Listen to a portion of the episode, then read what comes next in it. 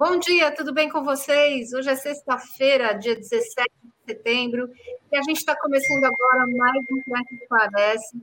E hoje, em homenagem ao Setembro Amarelo, nós vamos falar sobre um assunto que é, deixa todo mundo muito preocupado, que é o suicídio. E nós vamos falar sobre como prevenir esse problema que pode acontecer com qualquer um. Hoje trouxemos a nossa convidada, Vera Lúcia Furquim, que é psicóloga. Tudo bem, Vera? Seja muito bem-vinda ao nosso programa. Oi, prazer enorme, Sônia, de estar aqui com vocês. Fico muito feliz de poder contribuir novamente com o pessoal do Cresce. O prazer é nosso e de contar com a sua disponibilidade. Já quero agradecer aqui em nome do, do nosso presidente, de toda a diretoria do Cresce e convidar a todos que estão nos assistindo para que já enviem suas perguntas, porque esse é um assunto que realmente merece não só um mês, mas um ano inteiro de discussão, principalmente depois dessa pandemia que afetou tanto a, a, a saúde mental das pessoas, né? Uh, Vera, eu queria saber, assim, em média, quantos suicídios são registrados no Brasil e no mundo? Então, é uma, é uma situação bastante constrangedora e bastante sensível e delicada. Em média, 800 mil pessoas cometem é, o suicídio de uma questão mundial, né? É, ou seja, quando as pessoas é a segunda causa de morte que registramos é a questão do suicídio. Nossa. Então, as pessoas, é muita coisa, é muito além da nossa capacidade de conhecer essa realidade. Então, precisamos ter um novo olhar, né? De cada cinco pessoas que cometem suicídio, quatro são homens. Veja que interessante. Por que será que são os homens? É a pressão. E dentro deste programa, né, deste dessa estatística e desses dados, o grupo, a faixa etária que mais chama a atenção são a faixa etária dos jovens. Então a gente precisa dos jovens para continuar a nossa humanidade. Sem eles, a gente não vai continuar, porque somos mais velhos, saiba que somos, mas quem vai dar essa continuidade dessa geração? São os jovens. E justamente na faixa etária dos 15 aos 29 anos, esses jovens cometem tais é, brutalidade, que é uma questão de saúde pública. É assustador. É realmente um número bem alto, né? Tanto no mundo quanto no Brasil. E eu imagino que com a pandemia esses números até ampliaram, né? Até aumentaram, né, Vera? Então, na verdade, Sônia, é, veja a como é que se fala a incoerência. Ao invés de ter aumentado esse número, pelo contrário, ele diminuiu. Sério? Ele diminuiu por quê? Porque muitos de nós, é, mesmo com a questão do isolamento social, você teve uma maior aproximação do seu grupo familiar, dos seus laços familiares. E provavelmente isso tenha gerado uma sensação um pouco melhor daquela dor que você sentia antes daquela pressão que você sentia antes. Então, mas, por outro lado, a regiões, é, por outro lado, a questão da, da parte das Américas, como aqui no Brasil, como é, nos Estados Unidos, isso tem aumentado. Enquanto as outras regiões do mundo tem diminuído. Por quê? Porque eles, desde 2002, eles têm feito uma conscientização, uma prevenção contra esse ato é, desesperador da pessoa. Porque a pessoa, para ela cometer isso, ela está desesperada. Ela não vê mais sentido algum na sua vida. Por isso que ela pratica tal ato. E para ela praticar tal ato, ela precisa de uma dose exata, uma dose fenomenal de coragem. Tá? É engraçado, Porque... né? É, uma, é. é. uma, é um contrassenso até, né? Porque a gente fala, hum. ah, a pessoa que se suicida, ela é covarde, porque ela não tem, não, não enfrenta os problemas. E não é bem isso, né? Porque não. tirar a vida é um ato que realmente é o que você disse, precisa ter muita coragem para fazer isso, né?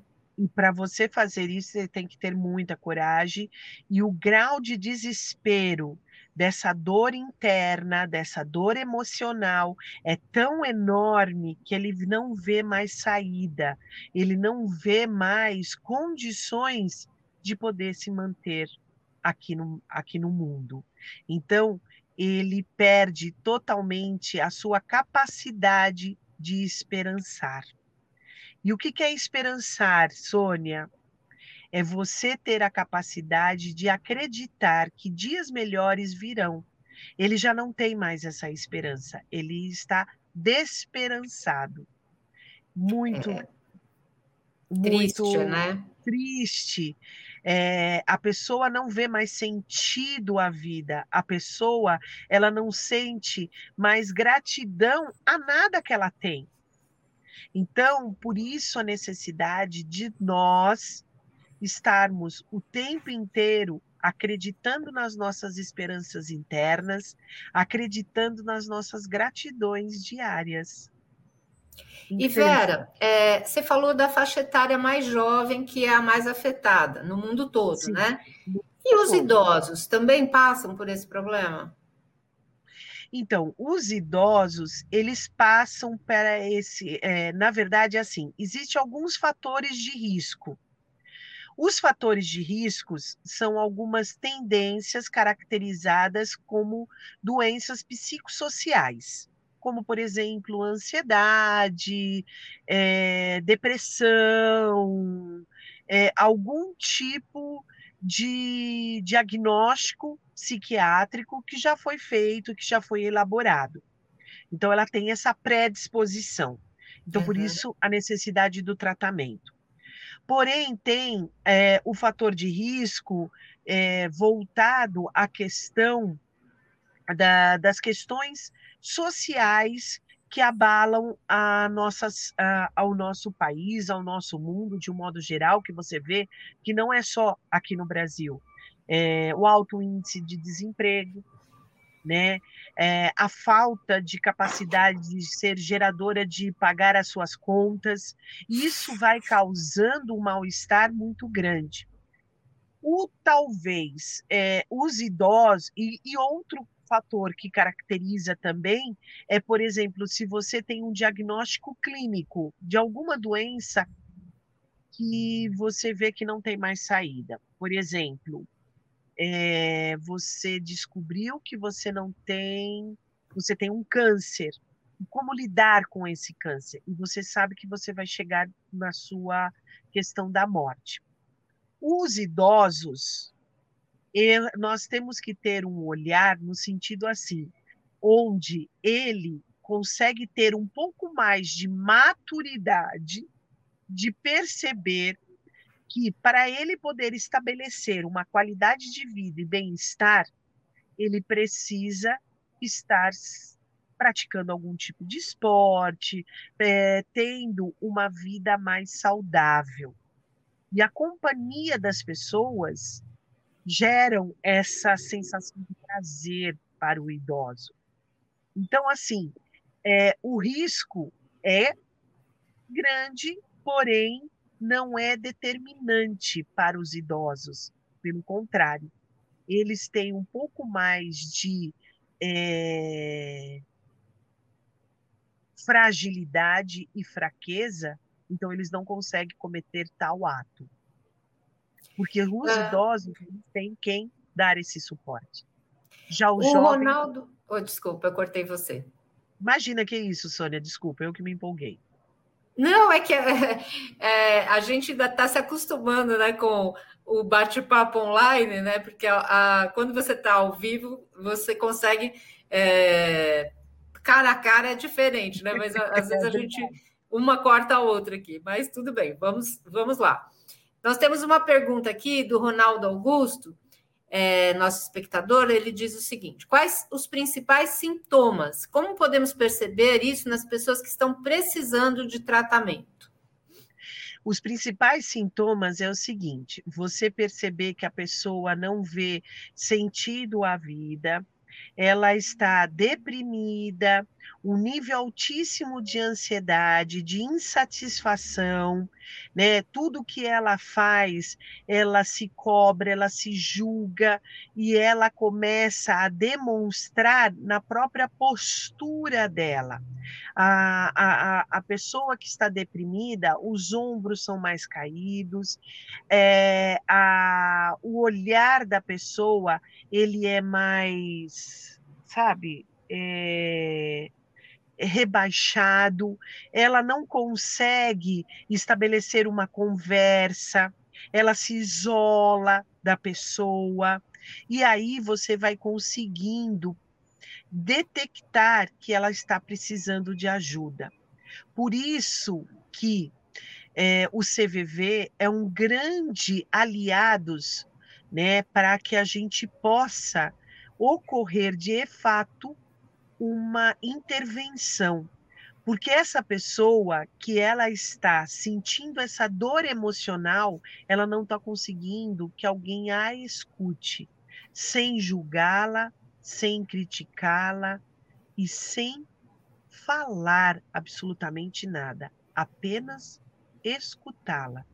Por isso que o CVV existe sim para poder dar esse controle e essa sensação de que eu preciso falar, eu preciso soltar, eu preciso dar atenção a ela. E às vezes, quando você vai falar com um amigo, o amigo fala assim: Ah, já aconteceu isso comigo. Não, cara, fica tranquilo que isso não vai dar certo, fica tranquilo que isso vai resolver.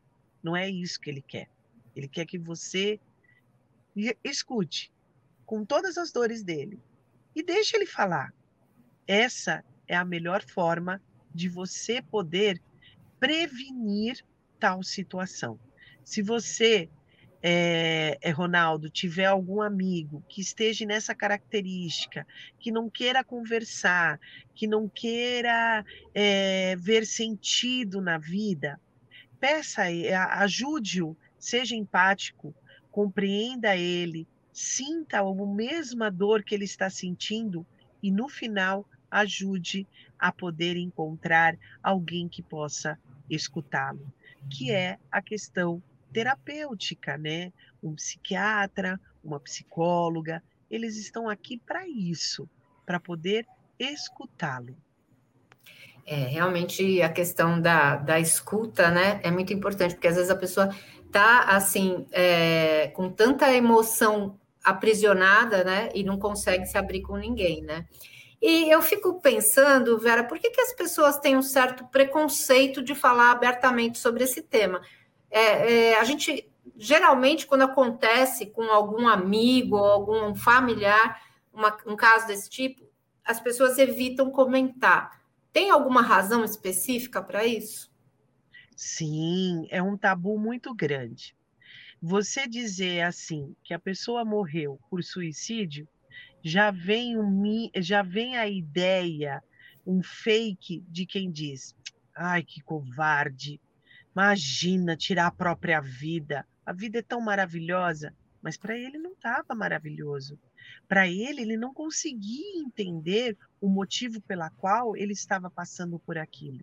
O processo de depressão ele vai instalando dentro de nós de uma forma é, silenciosa. Essa depressão, existem a depressão, que é aquele furacão que você vê rapidamente o que está acontecendo depois de um processo, vamos dizer, de perda, doloroso, mas tem aquela, aquela depressão que ela é silenciosa, que ela começa a se instalar desde que você era, é, era criança e nunca foi tratado, nunca foi observado, nunca foi dito qual era a sua dor. Né? Então, assim, as pessoas elas têm um medo muito grande de se ver, de se encontrar e de abrir essa caixa de Pandora que tem dentro de nós, que são os nossos maiores segredos, que esses segredos eles são camuflados, eles são pequenos, eles podem ser grandes, eles podem ser coloridos. Eu estou aqui sorrindo com você e dentro de mim eu posso ter várias coisas dolorosas. E as pessoas, por não conseguirem palpar, ver e concretizar, elas não entendem essa dor emocional. Ela só vai entender quando a dor é física. Então, por exemplo, hoje eu tive uma dor na minha coluna. E por que, que eu tive essa dor na minha coluna? Ah, porque eu não estou me movimentando. Ah, porque eu não estou. É, faz, é, é porque eu levantei bruscamente. Aí, se você for ver o lado psicossomático, você vai ver a questão da sustentabilidade do ser humano.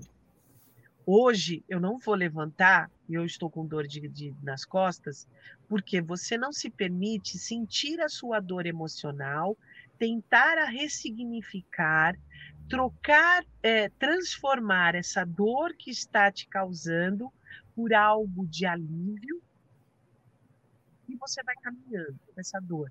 Aí chega uma hora e trava a tua coluna para você poder sentar, refletir, reavaliar o que realmente está fazendo bem ou não para você.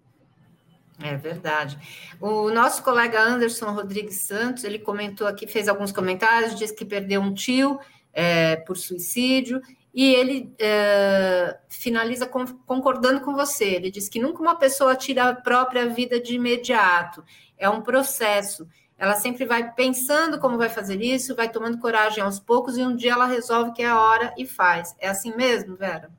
Exatamente. Então, eles, eles pegam alguns recursos, porque assim, o Sônia, você tem 800 mil casos de pessoas que foram suicídio. Esse número triplica na tentativa de você fazer suicídio. Nossa. E quando você realmente triplica. E quando realmente você quer tirar a sua própria vida, o que, que você faz? Você faz de uma estratégia que ela seja impulsiva e que não te impeça de você tirar a sua vida. Como assim, Vera? É o seguinte: quando a pessoa ela está sofrendo, sofrendo muito, é, a mágoa ela traz esse sofrimento interno de uma forma devastadora. Quando nós estamos é, num processo de mágoa, a nossa glândula, que é geradora de prazer, que é a nossa é, reguladora das emoções, ela está totalmente desregulada, desequilibrada. E ela não consegue ver nenhum processo de, de clareza, de luz. Ela só vê escuridão dentro dela.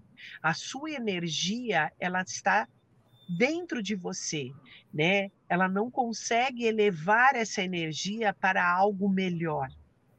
Então, o que, que acontece? Precisamos do psiquiatra para que ele possa dar medicações farmacêuticas para poder regular os nossos neurônios, nossa, nossa glândula de prazer, e aí a gente conseguir produzir novamente e restabilizar as nossas questões emocionais.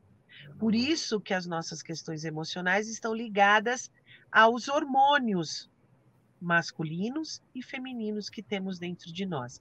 Eles são os reguladores das nossas emoções. E quando eles estão desregulados, eles não conseguem fazer nenhum tipo de produção de prazer. Então, quando a pessoa vai cometer esse suicídio, ela já não tem mais nenhum tipo de produção hormonal que possa estabelecer um prazer à vida. E aí, o que, que ele faz? Ele comete é, o enforcamento, porque o enforcamento é rápido. Ele comete através de uma arma de fogo, porque é rápido. Ele não deixa você pensar. Quando você pensa, você não comete. Perceba que o, a pessoa que cometeu tal situação, ela pensa, ela repensa, isso que dói tanto a cabeça dela, de tanto que ela pensa. E ela não consegue eliminar esses pensamentos. Ela vai é, é, aumentando, multiplicando essa sensação. E é essa sensação que vai dando essa coragem dela fazer. Uma outra estratégia é se jogar. Porque quando você se joga, você dá aquele impulso e aí você vai.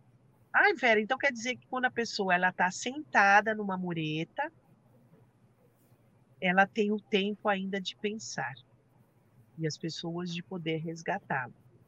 Quando você vai para uma mureta, ela dá o impulso, porque você age de forma impulsiva para você poder realizar tal tarefa. Na verdade, é, é uma, uma uma situação limite, né? Você, você foi acumulando, acumulando até que é, encheu o copo Olha, e transbordou, né? Exatamente. E, e Vera, o Anderson também pergunta se uma mulher gestante com depressão pode transmitir essa tristeza para o filho e essa criança nascer com sintomas de depressão. É...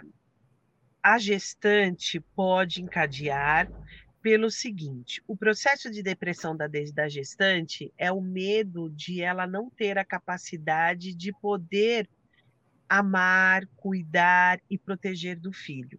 É aquela insegurança: será que eu sou capaz? E esse processo, esses sintomas, eles podem, podem, mas não é uma certeza de desencadear no cordão umbilical. A única coisa é, ele pode, quando ele nascer, ele perceber que ele está sendo amado. Então, assim, ela pode sim transmitir essa sensação, mas não significa que ele vai desengadear. Pelo contrário, todos nós temos o nosso momento de euforia e de depressão. Basta a gente saber lidar com a questão da nossa autoestima, estimar a gente a si mesmo. Então, essa criança, quando ela vier ao mundo, ela vai ser estimada. Às vezes, a depressão da mãe, a gente não sabe o porquê que ela está desencadeando esse processo de tristeza tão profundo às vezes é uma cobrança interna, a situação é, pandêmica, a situação é, é, de falta de condições financeiras, a preocupação de achar que o filho não vai ter condições de crescer nesse mundo tão terrível que estamos vivendo. Então, isso tudo pode desencadear mas ela sim pode ser tratada durante o processo de gestão, onde eles vão poder dar condições dela poder se recuperar e o seu filho nascer lindo e ela também perceber que ela tem condições perfeitas para ser uma mãe sensacional. O Ronaldo Augusto, ele comenta hoje da, da questão da, multi, da automutilação, né? Ele diz que está muito comum os jovens cometerem isso, até serem incentivados, existem grupos na internet incentivando uh, gru, uh, grupos de jovens a se automutilarem. Tem até uma sobrinha dele que estava cortando os pulsos. É, isso já é um pré assim uh, sintoma para um possível suicídio? Sim, na verdade é assim, a, a grande preocupação dessa campanha em conscientização da prevenção do suicídio é também a questão da automutilação. É um, é um, é um primeiro sintomas de pedir de dela pedir o socorro ela está sentindo dores emocionais e o que, que ela faz? Ela se corta para ver se essa dor emocional ela seja substituída pela dor física e assim ela seja liberada, de, libertada desta dor. nem liberada, é libertada desta Seria dor. uma compensação, é melhor sentir a dor física do que a emocional. Isso. Então, assim, é, já tive depoimentos de, de alunos que falavam assim: nossa, eu estou num processo de depressão, professora, mas às vezes eu me mutilo, sabe por quê? Para eu me sentir melhor. Nossa.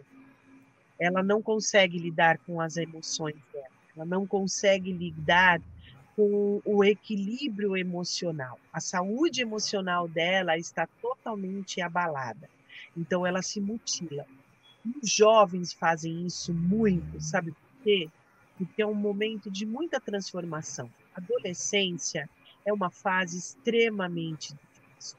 É onde você não tem é, é, a capacidade de seguir os seus pais porque a sociedade te impõe para você ser grande, responsável. Então é uma pressão muito grande. Para você, por exemplo, é, estudar, você tem que ter responsabilidades. Para você poder passear, ah, você não pode porque você é criança. Então, essas, essas, essas dualidades entre o adolescente é muito constante. Uma exigência de padrão. Afinal de contas, o que é padrão? É você estar é, é, dentro daquela normalidade, ou seja, porque eu estou um pouquinho mais gordinha, porque eu estou um pouquinho mais magrinha, porque eu tenho, eu, eu sou branca, ela é, ela é preta, ela é índia. Então, essas exigências sociais causam um grande conflito interno de quem diz: eu não vou conseguir um namorado, eu não vou conseguir é, as pessoas me aceitem do jeito que eu sou. Então, elas vão se mutilando para tirar essas dores. Então, a adolescência, ela não é fácil. Ela é uma fase extremamente delicada, sensível, e que nós precisamos ter, sim, um olhar muito mais atento aos nossos jovens. Eles querem, sim, serem ouvidos, eles querem, sim, dialogar. Só que muitas vezes eles têm o preconceito de dizer, ou oh, os aborrecentes chegaram. Pelo Deus. Vamos parar de chamá-los de aborrecentes. É a mesma coisa, por exemplo, se você está um pouquinho acima da sua, da sua medida, né? acima do seu peso. Ah, mas você está gorda. Ai, você tem que emagrecer. Nossa, você está comendo muito. Ou você desencadeia um processo de anorexia e para de comer, ou você desencadeia um processo de compulsão alimentar. Por quê? Porque você está fora do padrão. Por que, que a gente tem que ser todo mundo igual ao outro? E sabemos que não, são, não somos. Eu e a Sônia temos duas semelhanças. Ela é mulher como eu, porque nascemos com esse gênero, e ela usa óculos como eu.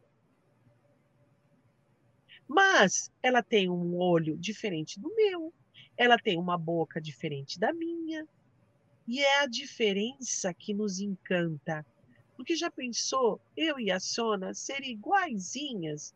Que graça vai ter, Sônia? Pois é. Entendeu? E é difícil perceber essa, essas diferenças enquanto você está é, tá nessa fase é, de tanta cobrança, autocobrança até, que é a adolescência, né? Talvez até por isso é que seja o público que mais sofre com a questão do suicídio, né? Exatamente, porque é justamente neste período que se exigem tamanhas responsabilidades, pressões, que talvez eles não estejam preparados psicologicamente para assumir tantas responsabilidades, né?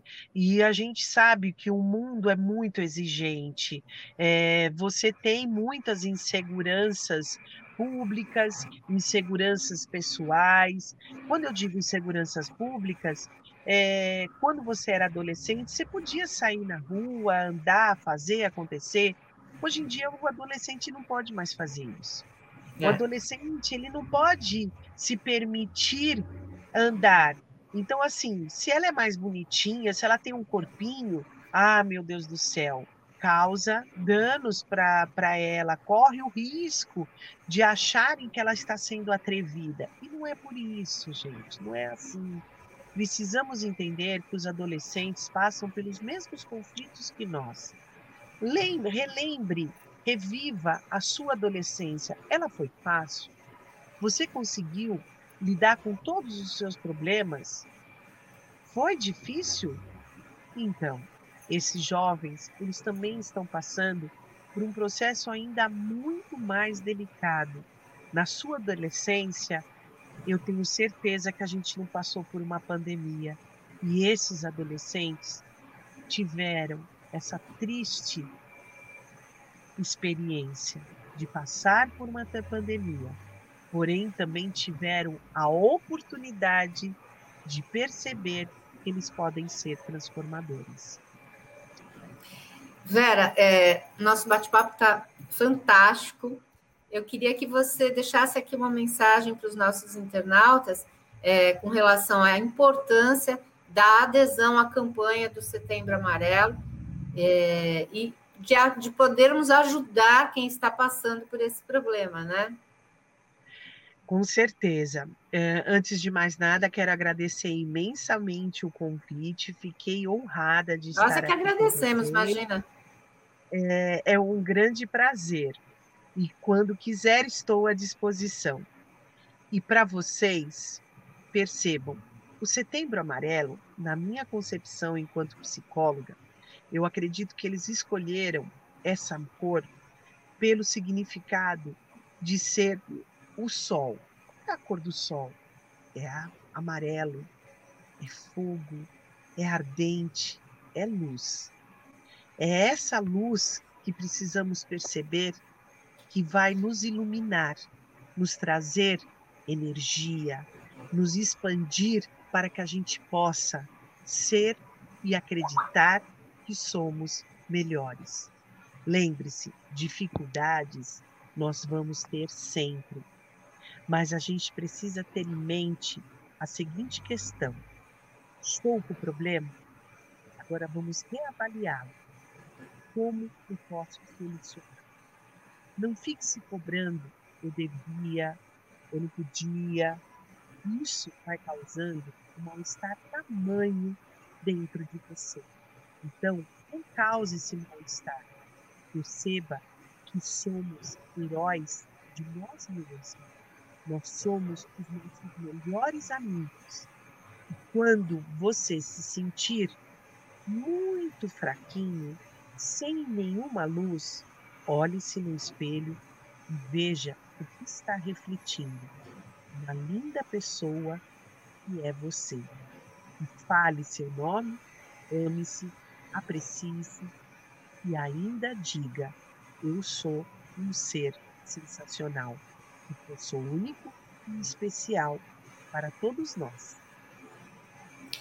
Gente, eu quero encerrar esse programa com essa mensagem maravilhosa que a, a nossa convidada deixa aqui para todos os que estão nos assistindo.